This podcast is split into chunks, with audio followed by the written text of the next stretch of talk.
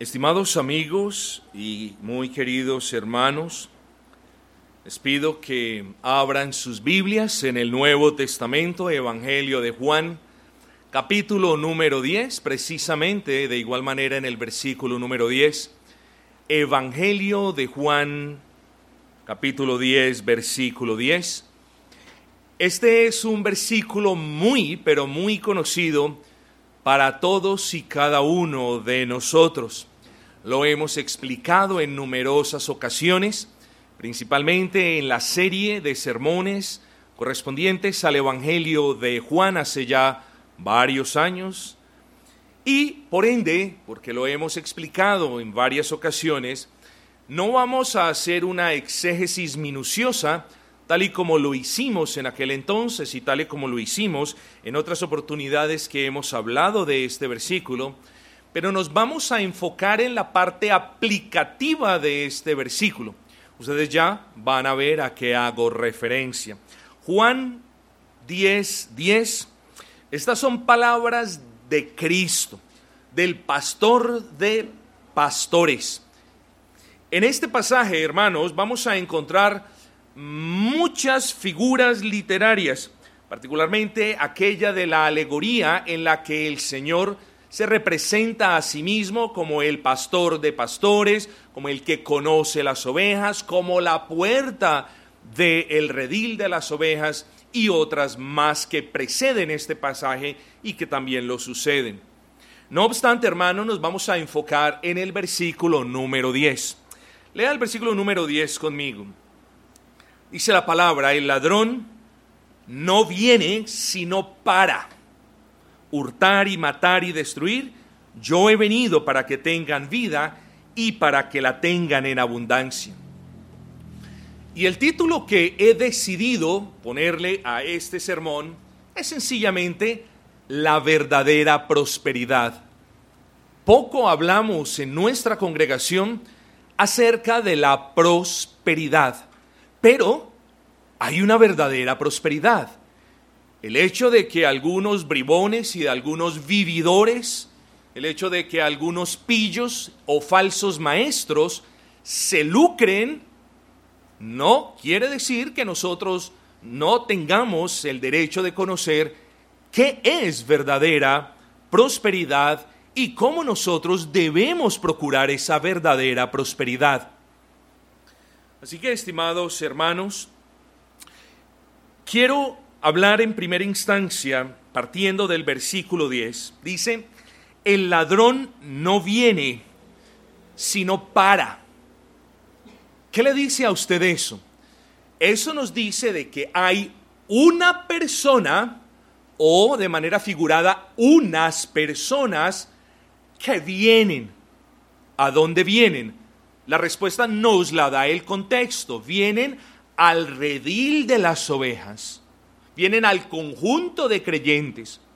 Ahora bien, la pregunta es, ¿a qué vienen? La respuesta la encontramos. Y no vienen sino para. Y dice o hace referencia a tres verbos.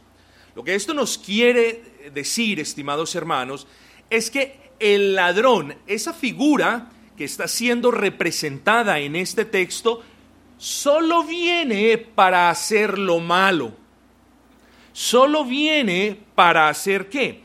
Para hurtar y matar y destruir.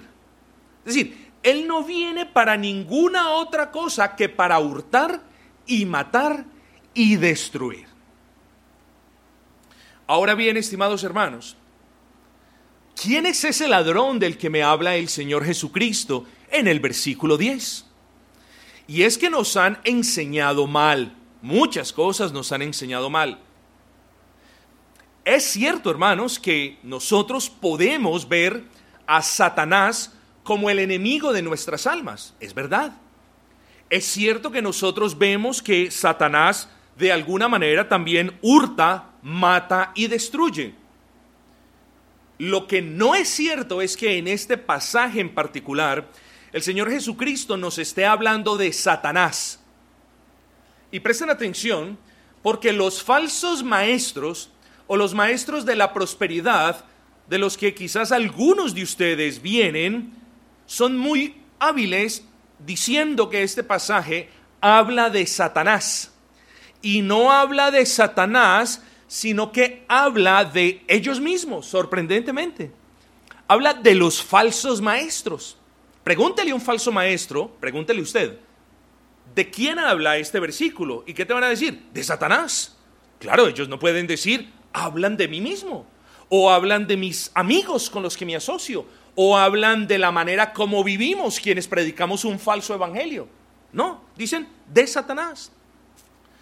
No vamos a entrar en más detalle, bástenos a nosotros saber que es verdad que si bien nosotros podemos llamar a Satanás nuestro enemigo porque quiere entrar en la iglesia y quiere hurtar de la iglesia y quiere matar en la iglesia y quiere destruir la iglesia. Si bien eso es cierto, el contexto demanda otra interpretación. ¿Cuál?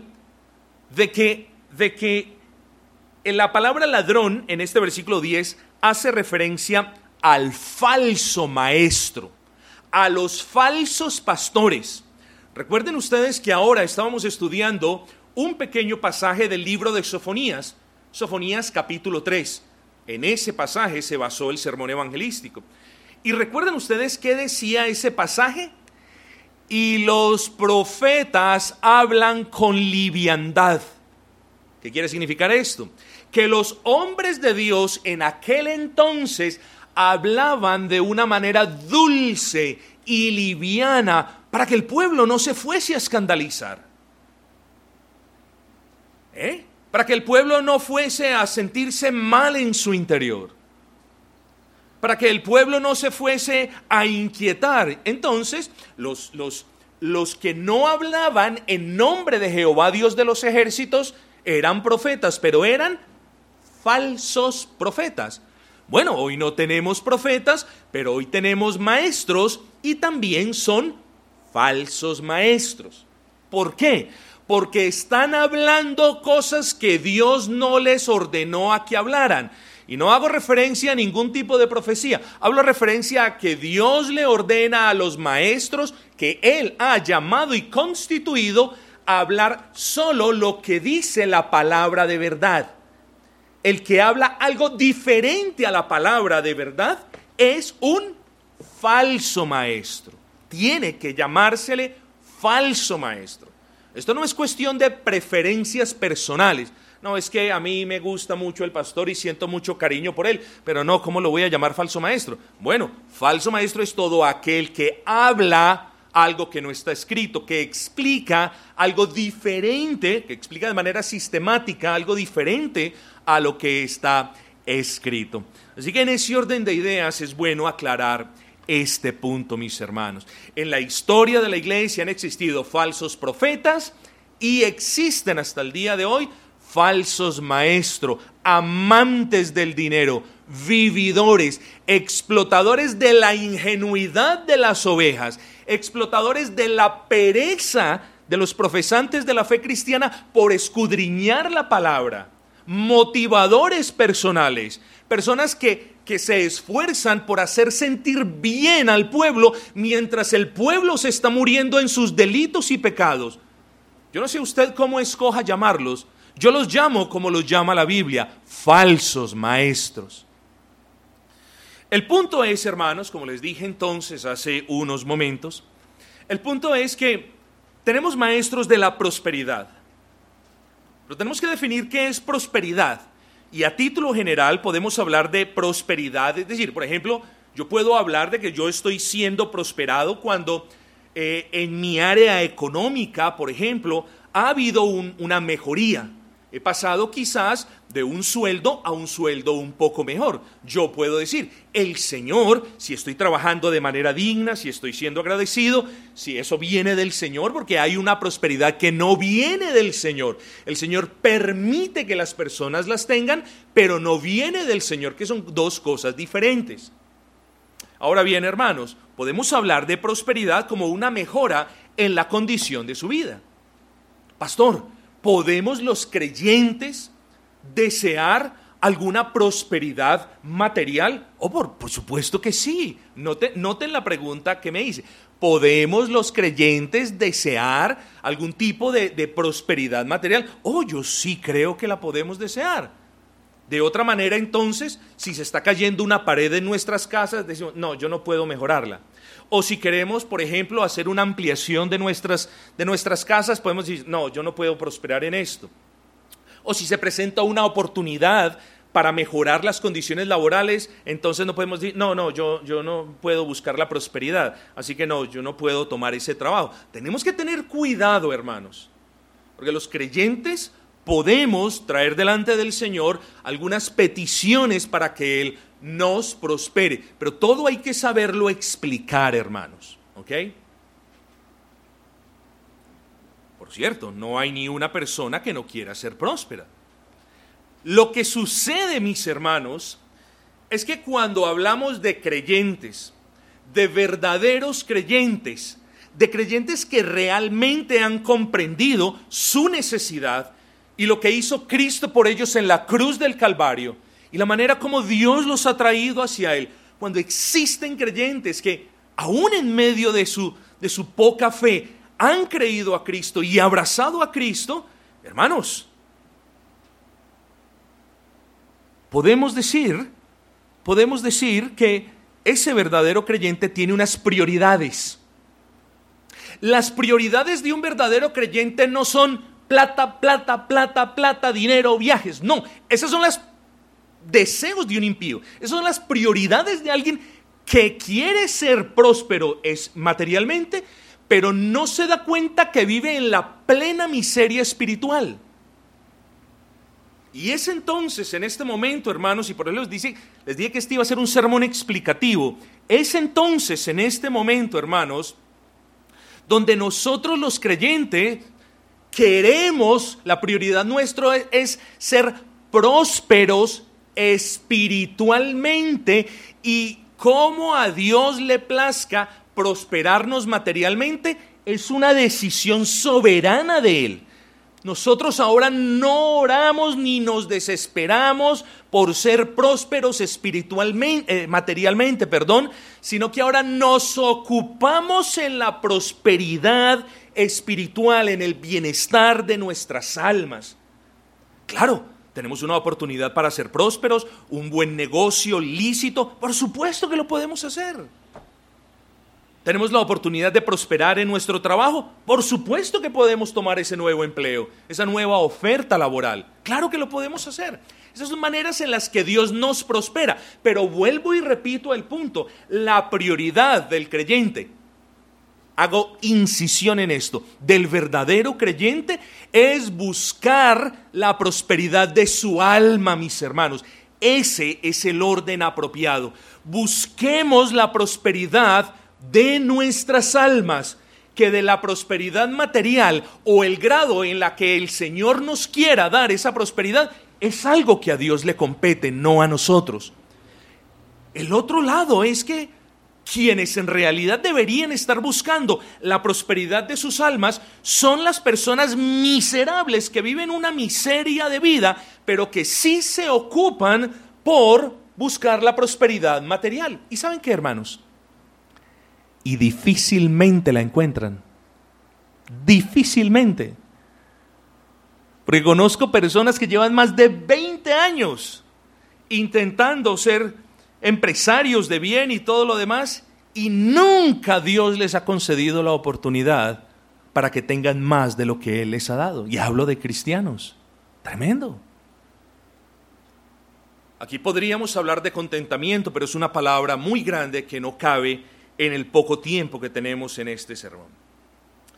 El punto es, hermanos, miremos lo que hace, miremos lo que hacen los falsos maestros. Los falsos maestros vienen, entran al redil para hurtar, para matar y para destruir.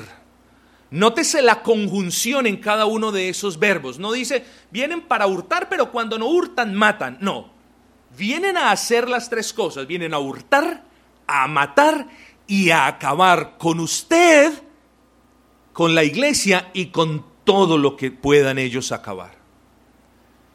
Miremos la necesidad de Cristo desde ahora, mis amados hermanos. Y recordémonos de las palabras que siguen a continuación, que es como si tuvieran un pero. Palabras de Cristo, pero.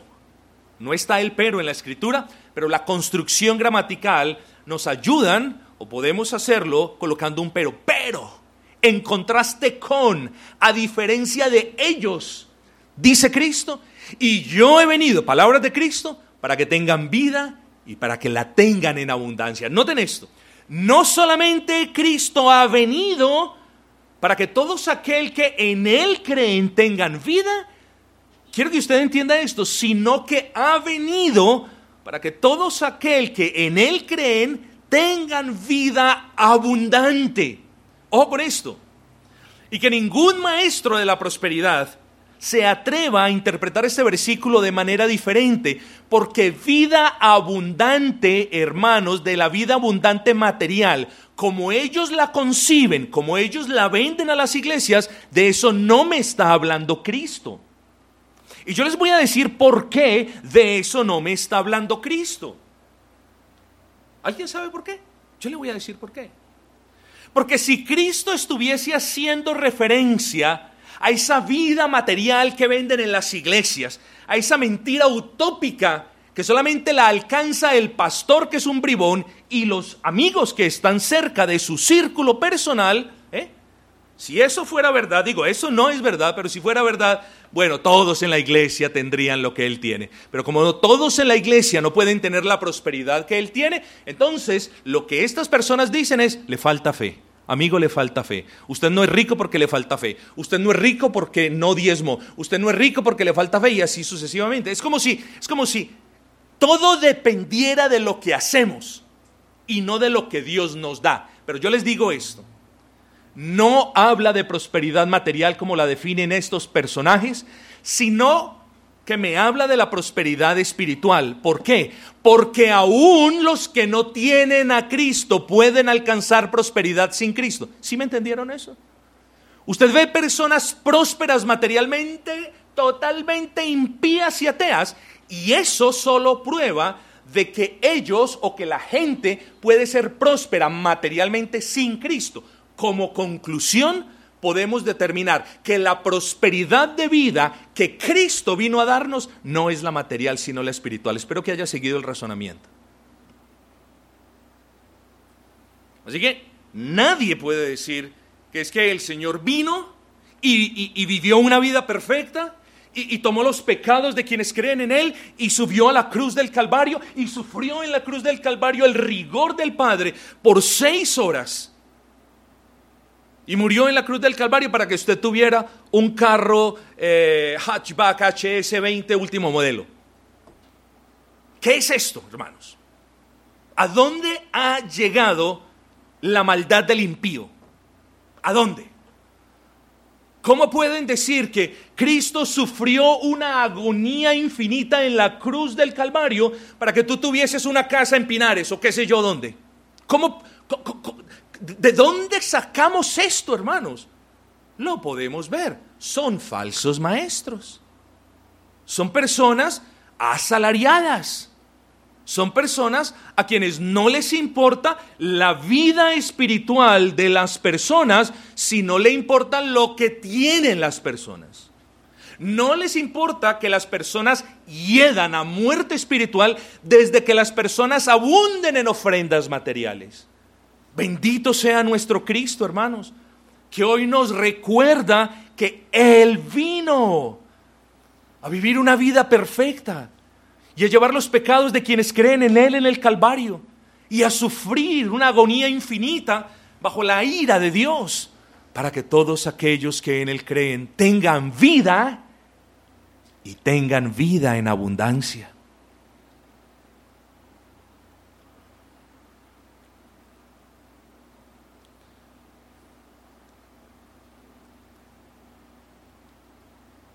Hermanos, su alma tiene necesidades. Yo no veo aquí ni perros, ni pájaros, ni maripositas, ni caballitos. Yo veo seres humanos, personas de carne y hueso, con todas sus falencias y dificultades y problemas y pecados, quizás como los tengo también yo. Pero yo veo seres creados a imagen y semejanza del Altísimo. Y eso significa que nosotros, pese a esta carne, somos seres espirituales. Tenemos algo tangible, nuestra carne, nuestro cuerpo, y algo intangible que no se puede tocar ni ver, nuestra alma. No vamos a entrar en la, en la discordia, en el debate, si seres bipartitos, tripartitos, creemos en la, en la bipartición del ser humano, en la dicotomía. Eso simplemente digo en este momento. Pero como seres humanos tenemos necesidades, hermanos. Y sucede que si usted es honesto con usted mismo, cuando el estómago siente hambre, cuando hace... Usted inmediatamente sale para la cocina, coge un trozo de pan, le echa mantequilla o se come unas galletas o lo que sea y ese ya deja de rugir. Cuando usted está cansado, se dirige hacia la cama, pone la cabeza a la almohada y ya el cansancio merma. ¿Saben qué les estoy diciendo, mis hermanos? Les estoy diciendo de que ustedes son buenos prestándole atención a sus cuerpos. Sus cuerpos le piden cosas y usted les da esas cosas. Tiene hambre, le da comida, tiene sueño, le da dormida, tiene sed, le da bebida. En lo que somos muy malos, o en, los que, en lo que aún nos falta por mejorar, es en tener cuidado con nuestras almas, hermanos. Porque cuando nuestras almas, y piense, y, piense en las facultades del alma de la siguiente manera, piense en ellas como departamentos. Cuando hay una alarma en esos departamentos, que ya los vamos a enumerar, es como si usted muchas veces viera una alarma nuclear y usted dijera, Ah, bueno. Más rato voy. Así es usted. Y suena otra alarma por allí, ya van dos. Mm, más rato, ahorita lo hago. Y luego todas las dependencias, todos esos, esos departamentos del alma están titilando, dándole a ustedes luces de emergencia. Y más rápido ustedes sacian el hambre de sus estómagos que la necesidad que tienen sus almas.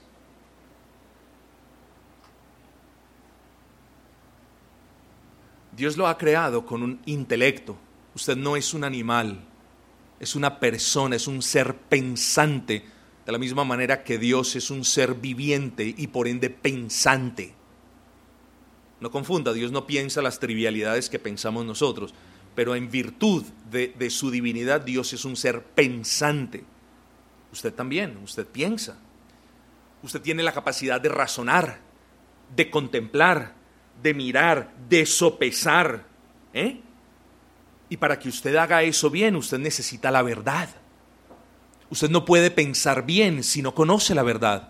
Y no puede hacer un juicio correcto si no conoce la verdad. Y no puede tomar, perdón, una decisión apropiada si usted no conoce la verdad. Así que usted tiene una necesidad y es la de escuchar no las palabras de lisonja, sino las palabras del Dios de verdad. Y usted tiene una conciencia. Y esa conciencia es como un juez que se sienta en su alma y que a la luz de la ley del Señor juzga cada uno de sus actos. Si usted mintió, entonces el juez, su conciencia, dice, no mentirás y él lo acusa a usted de la mentira que acaba de decir. Por eso es que el verdadero creyente se siente mal cuando miente. Se tiene que sentir mal. Por eso es que el verdadero creyente se tiene que doler eh, por sus pecados, por cada violación de la ley de Dios. Entonces, hermanos, si tenemos un juez que nos dice qué estamos haciendo bien y qué estamos haciendo mal, ese juez necesita estar en paz, esa conciencia necesita estar en paz. Porque muchos de ustedes o algunos de ustedes se han acostumbrado a tener conciencias, pero no a tenerlas en un buen estado.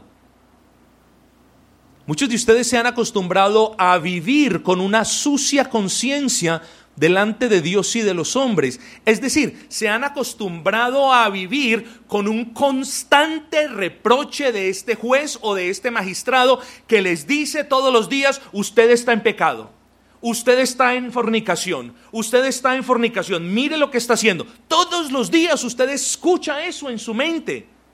¿Y saben qué han hecho muchos? han acallado esa conciencia.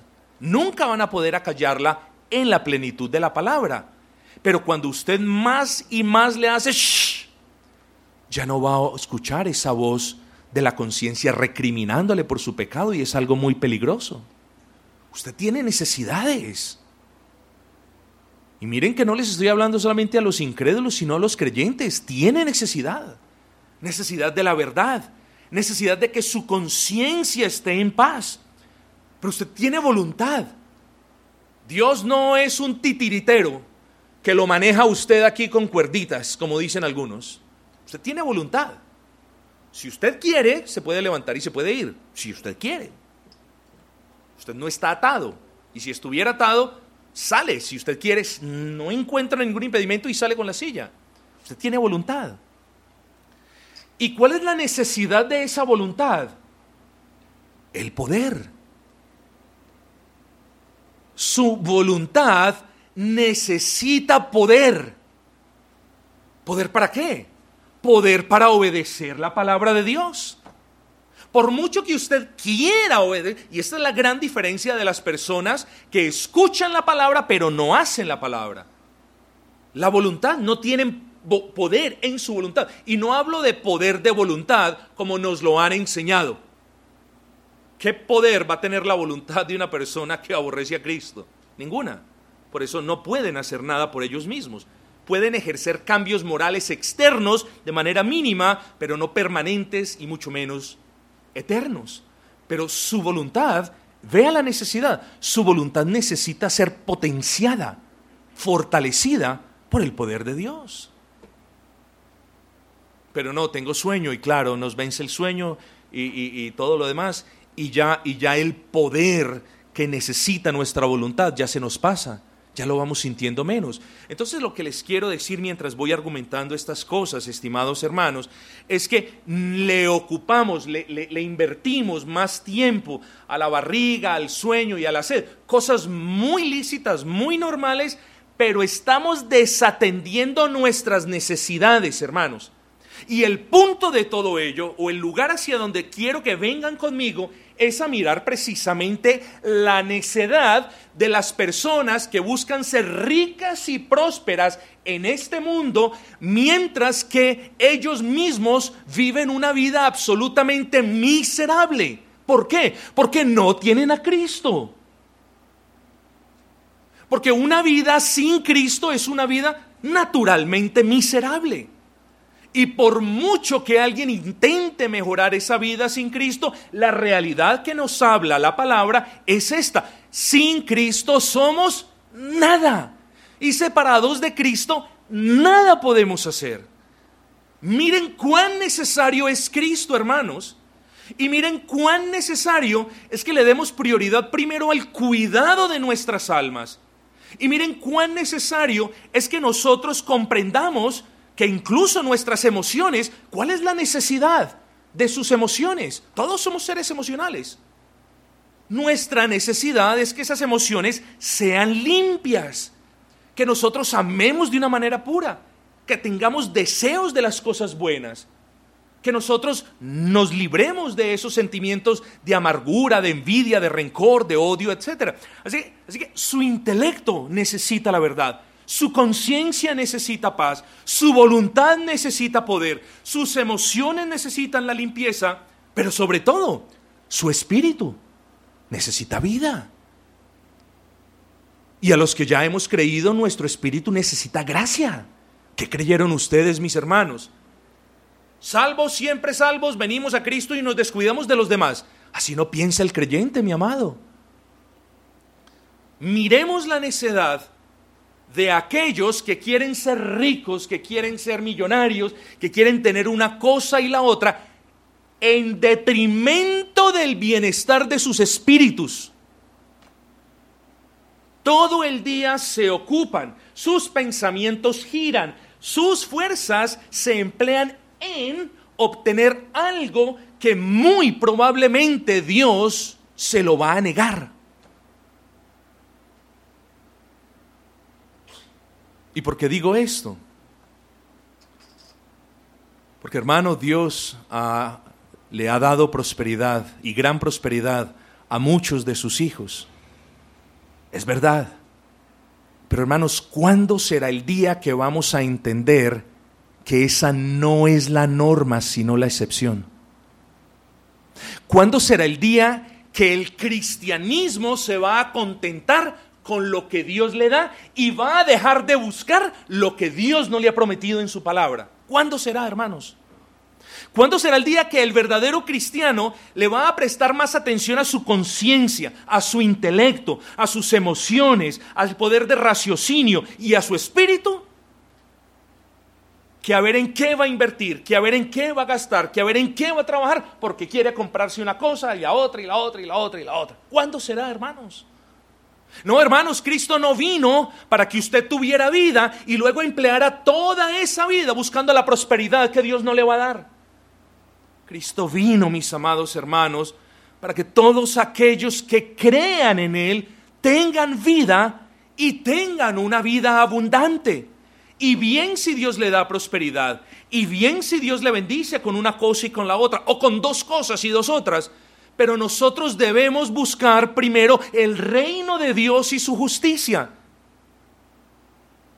Pero hay profesantes de la fe cristiana que emplean sus fuerzas, su intelecto y todo lo demás buscando y mendigando añadiduras.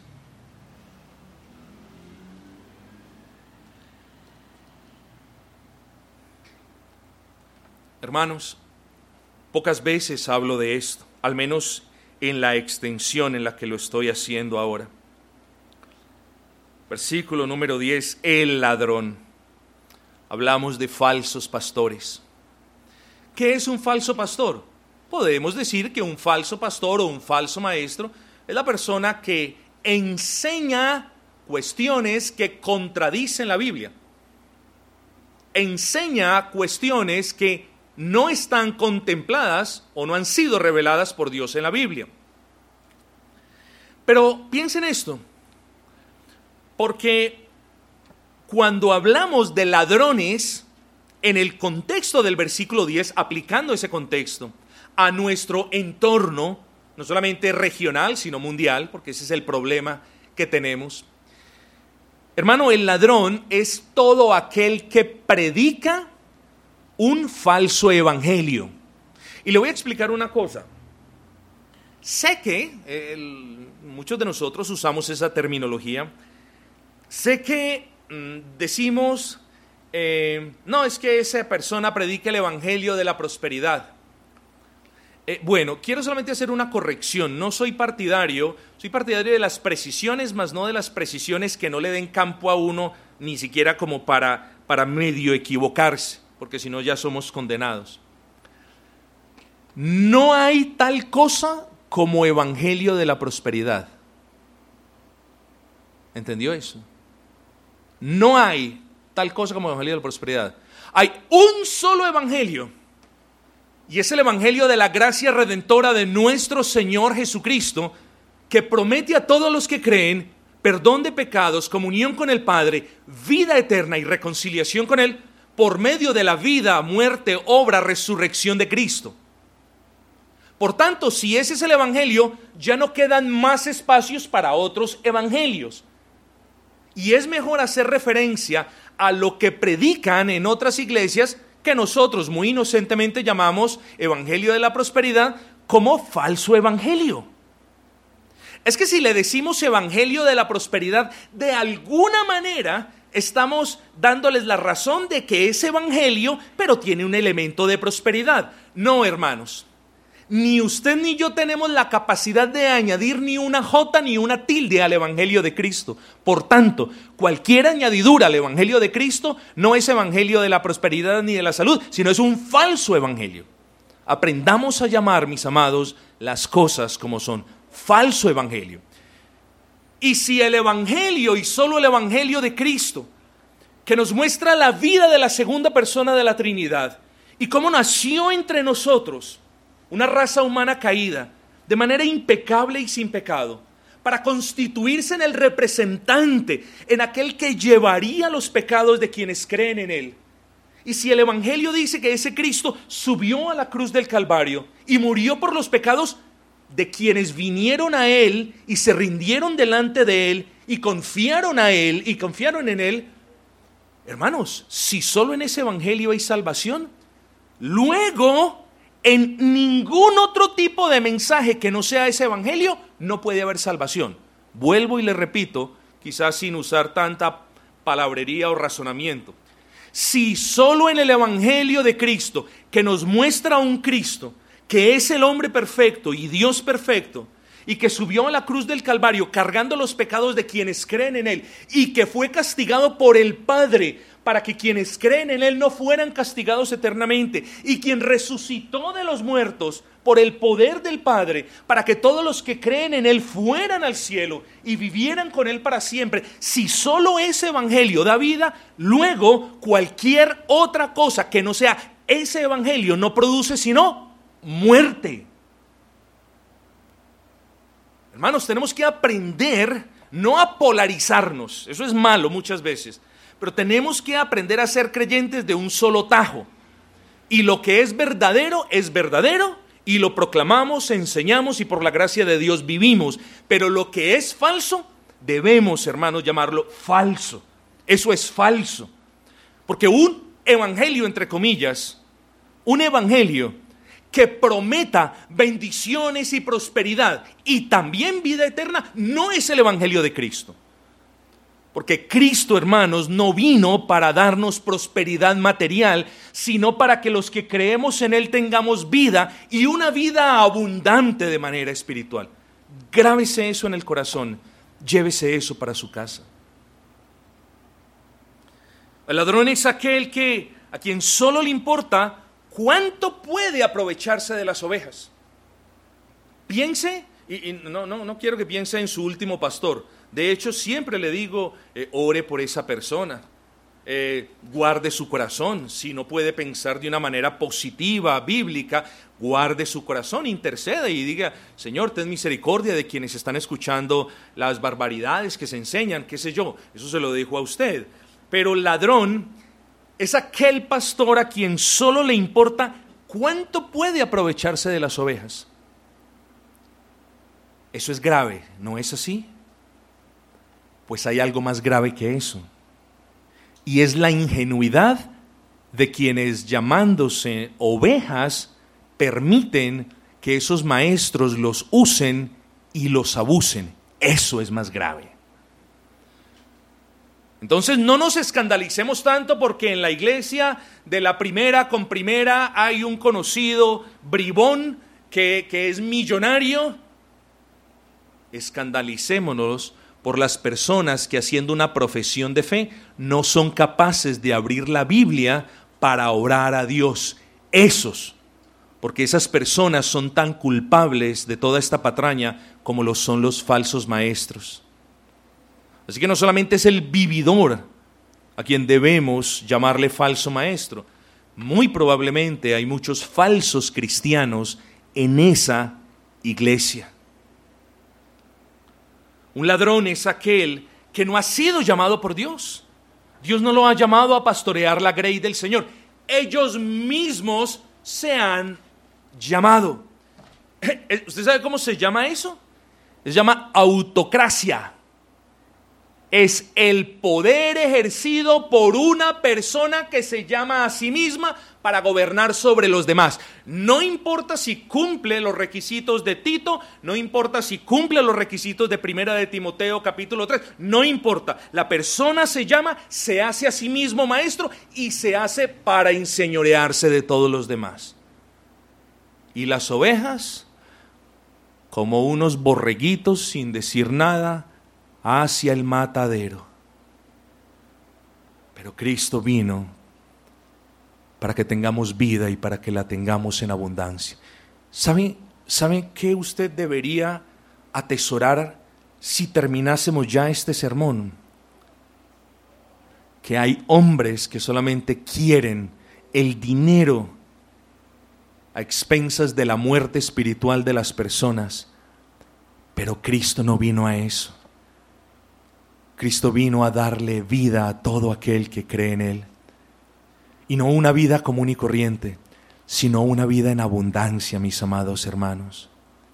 Una vida en abundancia de gozo, de paz, una vida abundante en contentamiento cristiano, una vida abundante en servicio, una vida abundante en arrepentimiento, una vida abundante en dones espirituales, una vida abundante en el fruto de su espíritu. Esa es la abundancia, hermanos, que debemos perseguir y esa es la abundancia que al nuestro Dios le place darnos. Note, note ese contraste. El ladrón no viene sino para hurtar y matar y destruir, pero palabras de Cristo, yo he venido, yo he venido para que tengan vida. ¿En qué consiste esa vida? ¿En qué consiste la vida que Cristo trae? Podemos hablar mucho de esto, pero me aproximo ya hacia el final. Esa nueva vida. Y pregúntese usted si usted tiene esa nueva vida. Esa nueva vida consiste no en un cambio, no, es que, eh, pues yo, yo, mi nueva vida, ¿cómo es su nueva vida? Ah, bueno, mi nueva vida es que yo ya he dejado muchas cosas, oh, no, pero, pero tengo otras que, ay, no, eso no es nueva vida. Ojo, nueva vida tampoco es el otro extremo donde alguien le pregunta, ¿cómo es tu nueva vida? ¿Mi nueva vida? Mi nueva vida es sin pecado, la suya. Tampoco se vaya al otro extremo. Cuando hablamos de la nueva vida que Cristo le da a las personas, hablamos de nuevas inclinaciones espirituales. Yo tengo ciertas inclinaciones según las cosas que me gustan, que me llaman la atención. ¿eh? Entonces cuando Cristo ha traído en realidad o ha obrado una nueva vida en la persona, hay señales de esa nueva vida. Deseo de obedecer a Dios. Una persona con una vida nueva que Cristo le haya dado tiene ese deseo de obedecer a Dios. Y tiene deseo de congregarse en la iglesia. Note usted eso. Por eso es que aquí somos tan celosos con la cuestión de la congregación porque si alguien dice que tiene una nueva vida pero no se congrega, yo digo, ¿cómo es posible que Dios le haya dado nueva vida a una persona que ahora no siente la inclinación de estar en comunión con otros que también tienen nueva vida? ¿Sí me entendió? Esa nueva vida consta de estas inclinaciones, de esos deseos de servicio, de esos deseos de honrar a Dios en todo. Tú quieres honrar a Dios en tu casa ahora. Antes no te importaba hacer lo que hacías. Antes hacías fiestas de dos días. Ahora quieres honrar a Dios en tu casa, en tu ser, en tu familia, pero lo quieres honrar en tu trabajo incluso. Cuando Dios obra nueva vida, nuestras inclinaciones cambian. Ahora nosotros tenemos la tendencia a desear las cosas buenas que a Dios le agrada, pero también tenemos nuevas facultades nuevas habilidades. Y cuando Dios trae nueva vida, tenemos la facultad de comprender la palabra de Dios. No se vaya al otro extremo y no piense de que, ay no, entonces Dios no me ha dado nueva vida porque yo no comprendo todo el libro de Daniel a la perfección. No, todos tenemos dudas, todos tenemos pasajes con los que batallamos, todos tenemos este tipo de luchas, pero tenemos ahora la facultad, Dios en la nueva vida que nos da, nos da la facultad de comprender su palabra, particularmente el Evangelio. Y tenemos la facultad, una muy grande, que solamente aquellos que tienen nueva vida tienen. ¿Cuál? La de reconocer sus pecados. Ahora tenemos esa facultad, es una gran bendición poder reconocer el pecado. Y también otra facultad espiritual que Dios nos ha dado es la de no solo reconocer el pecado, sino la de verdaderamente arrepentirnos del pecado. Una persona con una vida nueva en Cristo está arrepintiéndose diariamente de su pecado. ¿Tiene usted una nueva vida en Cristo? Bueno, y una nueva vida en Cristo también implica la facultad de caminar en pos de Él. No solamente caminar hacia la cruz para buscar allí el perdón, sino caminar después de la cruz y gozarnos en esa santificación. Hermanos, noten las palabras del Señor. El ladrón no viene sino para hurtar, es decir, el ladrón solamente viene para estas cosas, pero Cristo ha venido para que tengamos vida los que creemos en Él y para que la tengamos en abundancia. Dos cosas. Nadie puede tener vida espiritual a menos de que Cristo haya venido. Noten las palabras de Cristo. Yo he venido para. Yo he descendido del cielo para darles vida. Por tanto, nadie puede tener vida a menos que Cristo haya descendido del cielo, a menos de que la segunda persona de la Trinidad haya tomado forma de hombre y haya vivido entre nosotros de manera perfecta como el Cordero sin mancha, acepto a Dios. Si eso no pasa, no hay vida para nadie. Pero sí pasó. Hace dos mil años eso sucedió. Hace dos mil años el ángel le dijo a la Virgen, el Espíritu Santo concebirá un hijo en tu vientre y le llamarás Emanuel, Dios entre nosotros. Y Él es el Cristo. Y Él es el Salvador, el que salva a su pueblo, dice el texto, no a todo el mundo, a su pueblo de los pecados. Gracias que ese Cristo ya vino. Y gracias a que ese Cristo vino, hoy podemos proclamar perdón de pecados en el nombre de ese Cristo. Hoy como predicador te puedo decir, acércate a ese Cristo arrepentido y abrazándolo y tendrás paz con Dios. Porque Cristo vino. Y otra cosa que te debe quedar en clara es que nadie puede tener vida espiritual a menos de que Cristo la conceda. Son dos cosas. Nadie puede tener vida a menos que Cristo haya venido. Y nadie, sabemos que vino, y nadie puede tener vida a menos que Cristo la conceda. Eso es lo que usted debe deducir del texto. Oh, querido amigo, pídale al Señor que le dé vida. Pídale al Señor que ese corazón palpite. Pídale a ese Señor que ese corazón sienta dolor por el pecado. Pídale a ese Señor que le conceda vida, que le abra sus oídos y usted pueda escuchar el Evangelio y que abra sus ojos y usted pueda ver a ese Cristo que vino a este mundo para llevar sus pecados. Y pídale a ese Dios que le conceda la fe para creer que ese Cristo llevó sus pecados y que habiéndolos llevado, usted está ya en paz con Dios. Amados, es como si el Señor nos estuviera diciendo, yo vine y vine para darles vida, pero no solamente vida. Dice el texto, vida en abundancia. Vida en abundancia. Y esa vida en abundancia no es otra cosa que, además de la vida que tenemos espiritualmente, no es otra cosa que la abundancia de bendiciones y de providencias y de eh, favores inmerecidos que Él solamente le da a su pueblo. Amigo creyente, por mucha y por muy grande que sea la dificultad por la que usted pase en este momento, y por muy desesperante que sea el dolor que usted pueda sentir, o por muy aprisionante que sea la circunstancia por la que pueda pasar, yo quiero que usted piense en esto. Usted tiene una vida abundante en Cristo. Más abundante que la de las personas más ricas en esta ciudad y en otras.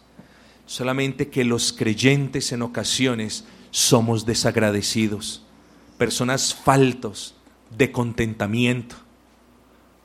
Solamente que los creyentes, algunos de ellos, están llenos de avaricia, quieren más y más y más, y procurar lo bueno para uno y para su familia no es pecado, pero cuando tú vives procurando esas cosas y descuidas tu vida espiritual, ahí sí hay pecado y gran tristeza, tristeza y aflicción para tu alma. Meditemos en las palabras de ese Cristo, mis amados hermanos. Tengamos contentamiento y los que no han creído aún en ese Cristo, vengan delante de Él, ruéguenle a Él, que Él envíe su Espíritu y que regenere sus corazones.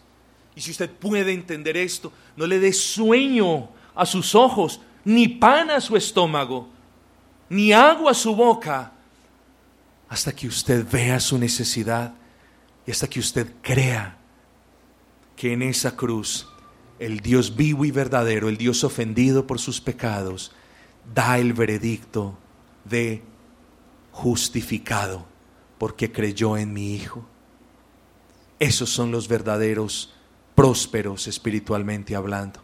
Quiere el Señor, hermanos, que esta brevísima meditación de este pasaje, que fue una meditación aplicativa y explicativa, más que exegética en el pleno sentido de la palabra, quiera esto, hermanos, recordarles que tenemos prioridades. Saciemos nuestras almas de gracia.